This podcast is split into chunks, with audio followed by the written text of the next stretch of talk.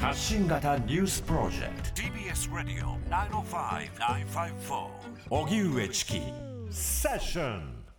ガザ地区の病院に爆撃。500人以上が犠牲に。一方バイデン氏イスラエルで首脳会談。イスラム組織ハマスが支配するパレスチナ自治区ガザの病院に17日爆撃があり500人以上が死亡しましたハマスはイスラエル軍に空爆されたとしパレスチナ自治政府のアッバス議長もイスラエルによる攻撃で醜悪な大量虐殺だと非難しました。一方イスラエル側はガザの武装勢力イスラム聖戦による誤発射に責任があるなどと主張し関与を否定しています。こうした中アメリカのバイデン大統領がイスラエルに到着。ネタニヤフ首相と会談が先ほど始まりました。ただ病院への攻撃を受けヨルダンで予定されていたパレスチナ自治政府のアッバス議長らとの会談は中止されました。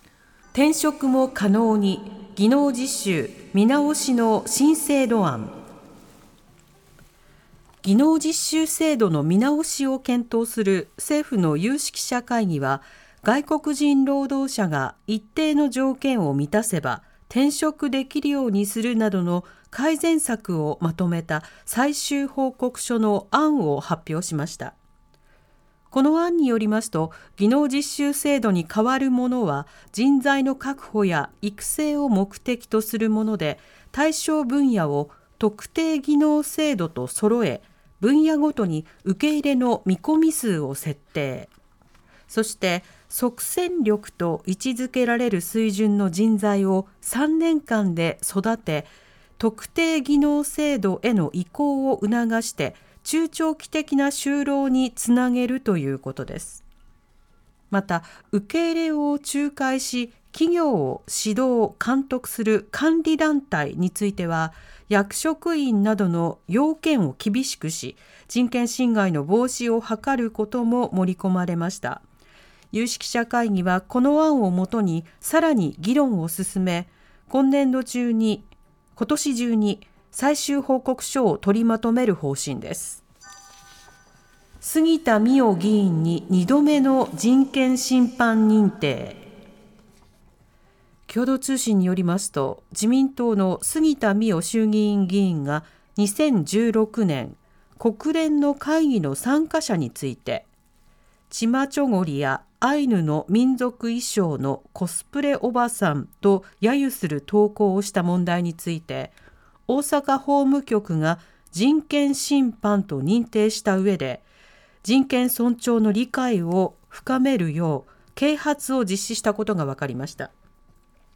9月には札幌法務局が杉田氏の人権侵犯を認定していてこれで2例目になりますが啓発の内容や日付は明らかになっていません。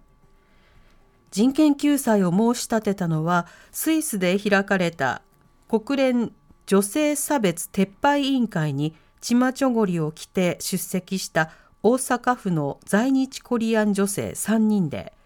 法務局は杉田氏が委員会への参加者を日本国の恥さらしなどと SNS などに投稿したものなど5件を人権侵犯と認めたということです。中ロ首脳会談両国の連携強化を強調中国の習近平国家主席とロシアのプーチン大統領は今日午後北京で会談しアメリカへの対抗を念頭に両国の連携強化を改めて確認しました会談の冒頭で習主席は両国の政治的な相互信頼が深まっていて戦略的協力は緊密だと述べロシアとの協力関係をアピールしました。これに対しウクライナ侵攻後初めて中国を訪問したプーチン大統領は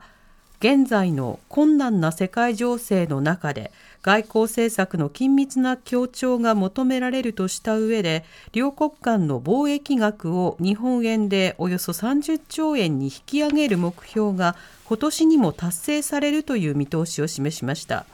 これに先立ち行われた一帯一路の国際会議での演説でも習主席が10年間の成果を強調したのに対しプーチン氏も喜ばしい成功だと答え両国の結束をアピールしています。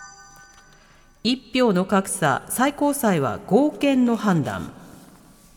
一票の格差が最大3.03倍だった。去年7月の参議院選挙が投票価値の平等を求める憲法に違反するかどうかが争われた裁判で最高裁大法廷は今日格差を合憲と判断しました。判決では投票価値が著しい不平等状態だったとは言えないと結論付けましたが格差の是正をめぐっては国会で議論が続いていて都道府県より広域の選挙区創選挙選挙区創設などで選挙区の見直しも考えられると指摘しています。一票の格差をめぐってはこれまで高等裁判所で違憲とした判断が1件違憲状態が8件合憲が7件と判断が拮抗していたことから今日の最高裁判決が注目されていましたが2つの弁護士グループによる選挙無効の請求を退ける判断が確定しました。